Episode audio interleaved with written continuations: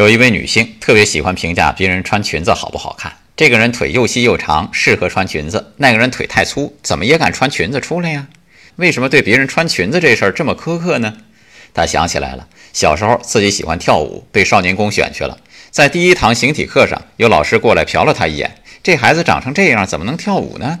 他这才注意到小伙伴的腿都是笔直的，而自己的腿有点弯曲。从这儿开始，信心大受打击，再不跳舞了。病根找到了，原来是小时候老师那一句话给他留下了阴影。美国也有一位老师对一个淘气包说：“我一看你修长的小拇指，就知道将来你一定会是州长。”那孩子后来一切都向州长的标准看齐，四十多年以后，果真成了纽约州的州长。所以，你的态度可能决定了孩子的命运呐。好言一句三冬暖，即使在成人世界里，又何必吝啬一点点肯定和鼓励呢？爱生活，高能量。